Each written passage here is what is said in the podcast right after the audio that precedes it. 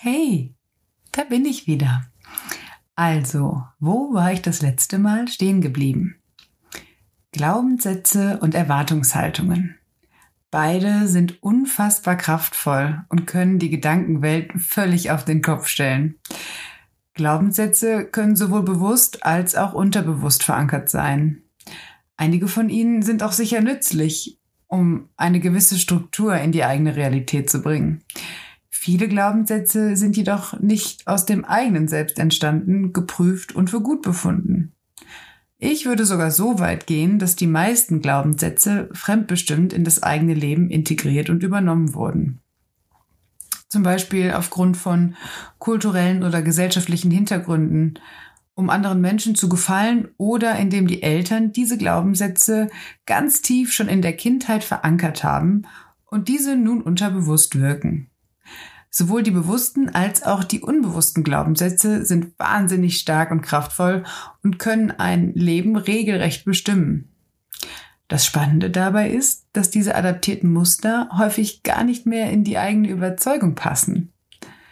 Um dies aber herauszufinden, habe ich festgestellt, ist es notwendig, sich dieser Muster überhaupt erstmal bewusst zu werden.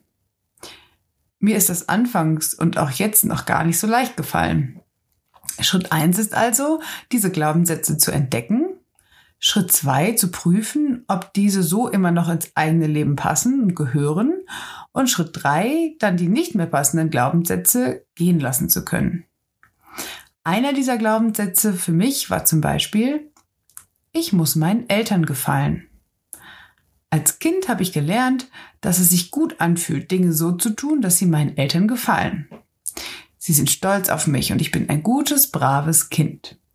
Das war im Alter von fünf Jahren auch sicher gar nicht so verkehrt. Mal abgesehen davon, ich bin überzeugt, dass meine Eltern das Beste für mich wollten und auch alles dafür getan haben, was zu diesem Zeitpunkt in ihren Möglichkeiten lag. Inzwischen bin ich 28 Jahre alt, eine erwachsene Frau, die für sich selbst sorgen und ihr eigenes Leben selbstständig leben kann. Und zwischen meiner Jugend und heute gab und gibt es immer wieder Themen, die meinen Eltern auch nicht gefallen. Inzwischen habe ich verstanden, dass das aber völlig in Ordnung ist und sein darf. Denn es ist mein Leben. Ich kann völlig selbstbestimmt entscheiden, was ich daraus mache. Meine Eltern haben mir einen tollen Start ins Leben geschaffen. Und mit fünf Jahren war das auch sicher nützlich, da die eigenen Entscheidungen in dem Alter vielleicht nicht unbedingt zielführend gewesen wären. Aber irgendwann war ich an einem Punkt, an dem ich festgestellt habe, dass es da Richtungen und Entscheidungen gibt, die ich für mich alleine treffen möchte. Wenn meine Eltern das komisch, doof oder absolut unverständlich finden und vielleicht sogar intensiv und emotional darauf reagieren, dann ist das Ihr Film. Ihr Mindfuck, dass ich nun alt genug bin, um eigene Entscheidungen zu treffen und vielleicht auch nicht mehr so zu funktionieren, wie Sie es gerne hätten. Schön ist es dann, wenn Eltern in der Lage sind, das zu sehen und die Kinder gehen zu lassen. Ihren imaginären oder vielleicht auch echten Rucksack zu packen und das eigene Leben zu beginnen. Viele Erfahrungen müssen einfach selber gemacht werden, um die wahre Botschaft davon zu spüren und wahrhaftig verstehen zu können. Nicht umsonst haben ältere Menschen die Chance, auf eine gewisse Art weise zu sein oder zu werden. Nicht jeder ältere Mensch ist oder wird jedoch weise, aber wenn das funktioniert, dann bestimmt nur durch eigene Erfahrung. Ein anderer Glaubenssatz ist zum Beispiel, Weihnachten hat die Familie Zeit miteinander zu verbringen. Das macht man so. Macht man das so? Ja, in der heutigen deutschen Gesellschaft ist dies ein Teil eines Jahrzehnte oder vielleicht auch jahrhundertelangen Brauchtums. Ich finde es auch total schön, eine Gelegenheit zu nutzen, die Großeltern zu besuchen, gemeinsam was Leckeres zu essen und sich an der Gegenwart der anderen zu erfreuen. In der Realität sieht das jedoch häufig anders aus. Stress. Geschenke kaufen, nur um etwas besorgt zu haben. Natürlich fand ich Weihnachten als Kind ganz schön toll. Für mich gab es schließlich immer Geschenke.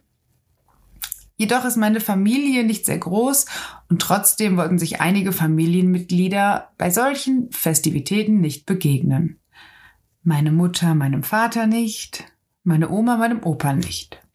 So wurde das Fest eher zu einem organisatorischen Abklappern von Terminen mit Menschen, die sich zumindest noch begegnen wollten. Nicht, dass ich diese Momente nicht geschätzt habe, ehrlich, aber es war auch immer wieder ein gewisser Zwang und Druck dabei.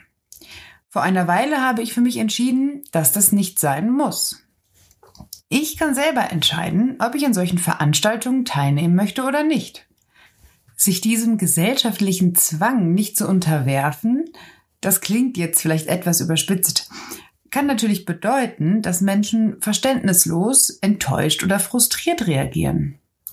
Wenn ich aber tatsächlich der Überzeugung bin, dass das für mich der richtige Weg ist und die richtige Entscheidung, dann darf ich auch dazu stehen.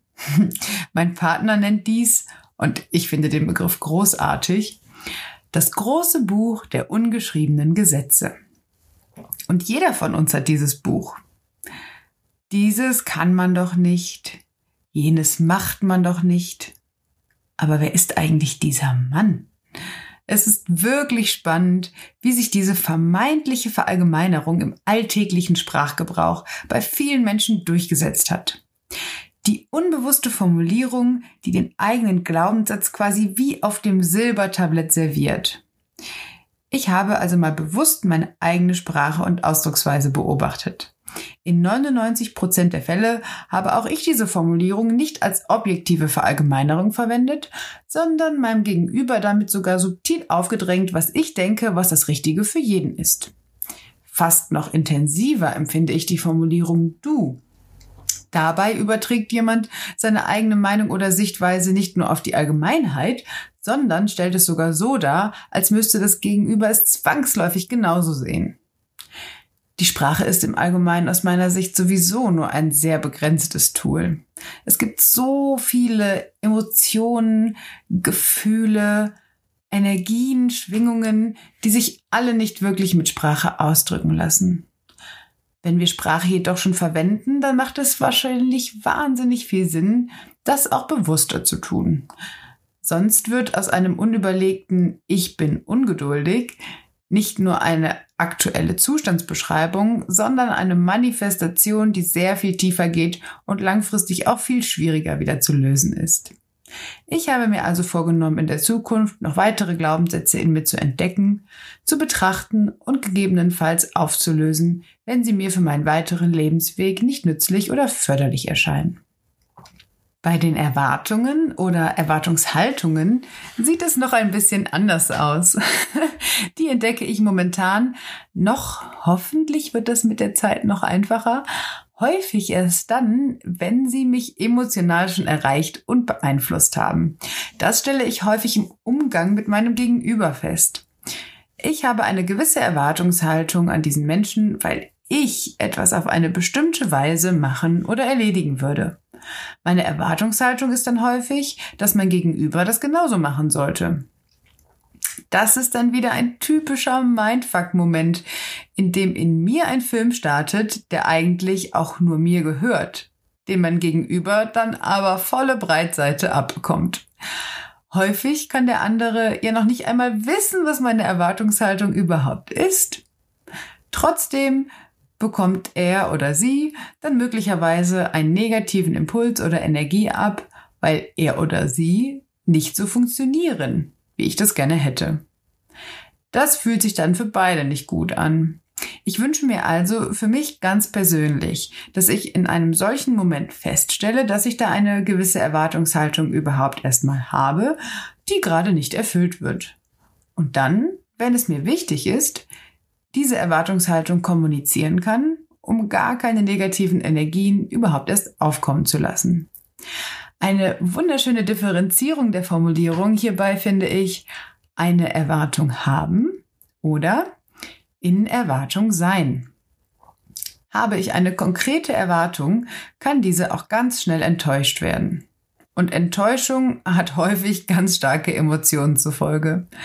Aber in Erwartung sein gibt der ganzen Situation irgendwie viel mehr Offenheit und Raum, dass zwar etwas passieren wird, aber die Chance der Enttäuschung ist deutlich geringer. Ich habe für mich herausgefunden, wenn ich mich mal in Dissonanz mit meinem Partner oder anderen Menschen befinde, die mir nahestehen, dann liegt es fast immer an meinen nicht erfüllten Erwartungen. Bin ich also in der Lage, diese Erwartungen zu sehen, kann ich Enttäuschung verhindern und Dissonanzen gar nicht erst entstehen lassen. Doch da sind wir wieder beim Thema. Es ist fast alles eine Frage der Einstellung. Und wenn dann doch mal eine Dissonanz in der Kommunikation mit einem Menschen auftaucht, dafür hat Alex mir die gewaltfreie Kommunikation von Rosenberg mit auf den Weg gegeben. Der zentrale Aspekt dabei ist die Bewertung. Es liegt wohl in der menschlichen Natur, Dinge, die wir hören oder erleben, zu bewerten. Diese Aussage finde ich gut, diese Handlung finde ich schlecht.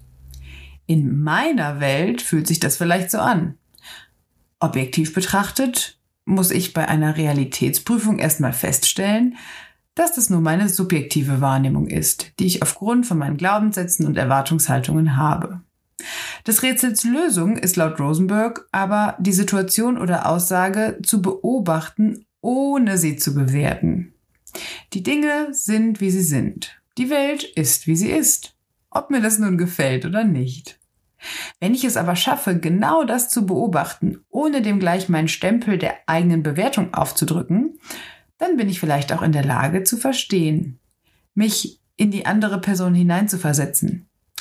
Diese Beobachtung ohne Bewertung löst dann ein Gefühl aus, welches mit einem Bedürfnis in direkter Verbindung steht. Das Ziel ist es dann, dieses Bedürfnis in Form einer Bitte zu kommunizieren. Die Welt an sich ist ja alleine schon weder gut noch schlecht. Mir gefällt da das Beispiel der Sonne. Die Sonne fühlt sich im Sommer bei milden 20 Grad wohlig warm und angenehm an. In dem Moment finde ich die Sonne gut. Jetzt passiert es aber immer wieder, und genau das wird den Erdlingen vermutlich auch irgendwann passieren, dass so ein Stern wie unsere Sonne am Ende seiner Lebenszeit ist und explodiert. Die Erde ist dann hinüber. Ist diese Sonne, die ich eben noch so gut fand, jetzt auf einmal böse? Nein, sie ist, wie sie ist. Zumindest in diesem Universum. Gerade halte ich beim Schreiben einen Moment inne. Falls ich es noch nicht erwähnt hatte, ich habe diese ganzen Gedanken zunächst nur für mich aufgeschrieben. Das Aufschreiben tut mir total gut, die Dinge nochmal zu rekapitulieren und für mich zu ordnen. Ich habe in der letzten Zeit so unfassbar viele Dinge gelernt, erkannt und auch schon in mein Leben integriert, wenn ich sie für gut befunden habe. Und das alles sprudelt gerade so aus mir heraus, dass ich das Gefühl habe, meine Hände sind zu langsam für all die wundervollen Gedanken, die hier gerade hochkommen. Einiges davon habe ich auch gehört und für nützlich befunden, habe sie aber noch nicht vollständig für jeden Tag übernehmen können. Mir wird gerade bewusst, dass es sich hier um einen langwierigen Prozess handelt und dass das eine ist, die Dinge kognitiv zu verstehen, aber etwas ganz anderes, diese Dinge auch vollständig und ohne jeden Zweifel in das eigene Gewahrsein zu integrieren. Das ist wie mit dem Meditieren. Auch hier spüre ich eine leise Ungeduld in mir. Ich möchte das alles jetzt wissen und drauf haben. Gleichzeitig wird mir gerade bewusst, dass das wohl ein lebenslanger Prozess ist. Es wäre ganz schön blöd, ungeduldig etwas gegenüber zu sein, was mich bis zum Ende meines irdischen Lebens begleiten wird. Vielleicht bin ich mit dieser Erkenntnis jetzt schon wieder einen kleinen Schritt weitergekommen. Zumindest merke ich gerade, wie ich schmunzeln muss und lächle. Lernen macht sogar Spaß. Cool. Dieses Lernen habe ich mir im Gegensatz zu Latein in der Schule aber auch selbst ausgesucht. Das scheint wohl einen Unterschied zu machen. Das Thema Ungeduld beinhaltet einen noch wahnsinnig spannenden Aspekt, der vermutlich noch wichtiger und elementarer nicht nur für mich, sondern für jeden von uns ist. Das Hier und Jetzt. Und wenn du wissen möchtest, was ich damit genau meine, dann schau einfach in den nächsten Wochen nochmal vorbei. Ich freue mich drauf.